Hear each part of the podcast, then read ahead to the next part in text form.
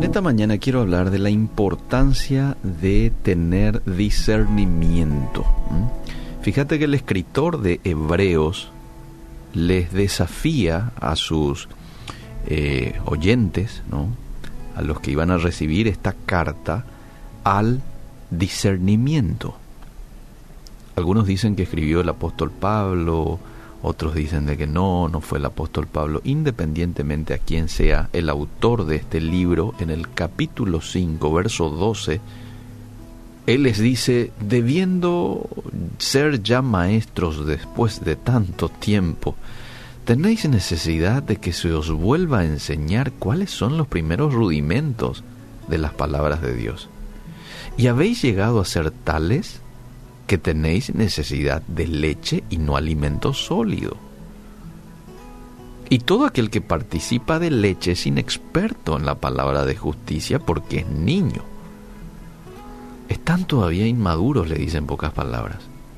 Verso 14, pero el alimento sólido es para los que han alcanzado madurez, para los que por el uso tienen los sentidos ejercitados en el discernimiento del bien y del mal. El alimento sólido es para los que han alcanzado madurez, para los que por el uso tienen los sentidos ejercitados en el discernimiento del bien y del mal. ¿Qué es el discernimiento? Discernimiento, según el diccionario, es juicio por medio del cual percibimos y declaramos la diferencia que existe entre varias cosas. Discernir es distinguir una cosa de la otra. Distinguir lo bueno de lo malo. Qué desafío para este tiempo, ¿verdad? Hoy estamos viviendo en una cultura muy apresurada que exige resultados instantáneos. Para muchas personas esperar se ha convertido en un arte olvidado. Pero hay que decir que la manera en que Dios nos ayuda a madurar en la fe es diferente a la manera que actúa el mundo. Las cualidades personales que Él valora, mis queridos amigos, necesitan tiempo para desarrollarse necesitan tiempo para desarrollarse. Y bueno, entremos en ese proceso en el cual Dios nos capacite porque definitivamente hoy es un tiempo en el cual necesitamos desarrollar el discernimiento. Creo que siempre. Pero me animaría a decir un poquito más en este tiempo en el que estamos viviendo. Tiempos en donde hay un abanico de ideas, de filosofías que van en contra de la Biblia, tiempos en donde el mal va tomando como mayor fuerza en estos últimos tiempos, ¿verdad? Entonces necesitamos ser padres con discernimiento, esposos con discernimiento, profesionales. Y el discernimiento, mis queridos amigos, es uno de esos atributos, lejos de ser una destreza prefabricada, se cultiva saturando el corazón y la mente con las sagradas escrituras. Usted quiere tener discernimiento, sature su mente y su corazón con las palabras de Dios. El trascendente Señor del universo quiere compartir con usted y quiere compartir conmigo su parecer, parte de lo que es su mente y él nos ha revelado en ese libro, quiere compartirla contigo por medio de su palabra. Yo me pregunto, ¿qué podría ser más importante o más valioso en la vida que tener la capacidad de conocer la mente de Dios? ¿Qué? ¿Qué cosa podría ser tan importante como eso? Nuestras vidas están llenas de momentos que requieren discernimiento. A veces podemos estar tan ocupados tratando de conocer la voluntad y la dirección de Dios en cuanto a lo que debemos hacer que no escuchamos su voz.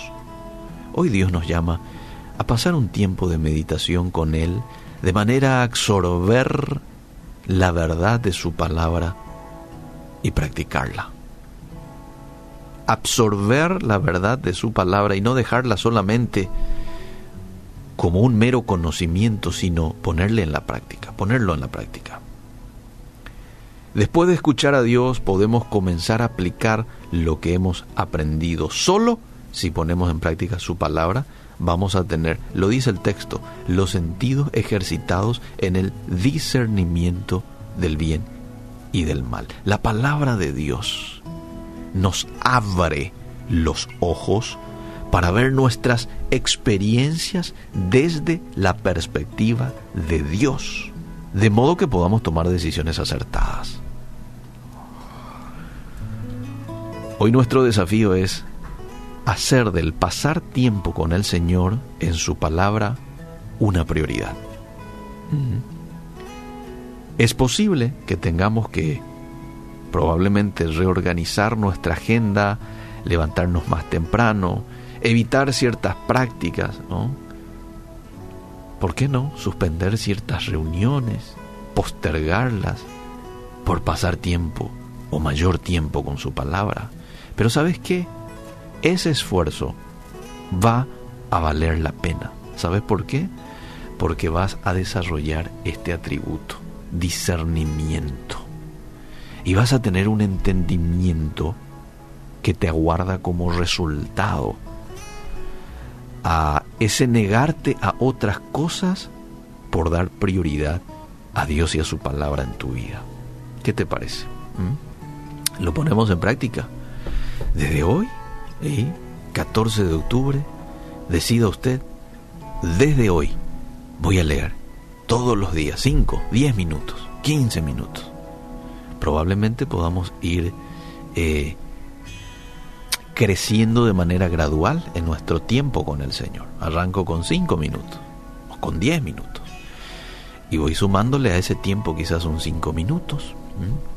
Y así crecer en el conocimiento de Él para que podamos disfrutar de esos atributos, ¿no? que uno de ellos es el discernimiento que hoy estamos hablando.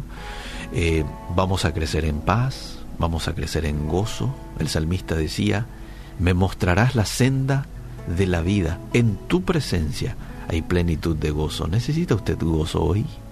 ¿Necesita usted paz? Bueno, vaya a la presencia de Dios, búsquelo en oración, en lectura de la Biblia, y Dios le va a dar eso como recompensa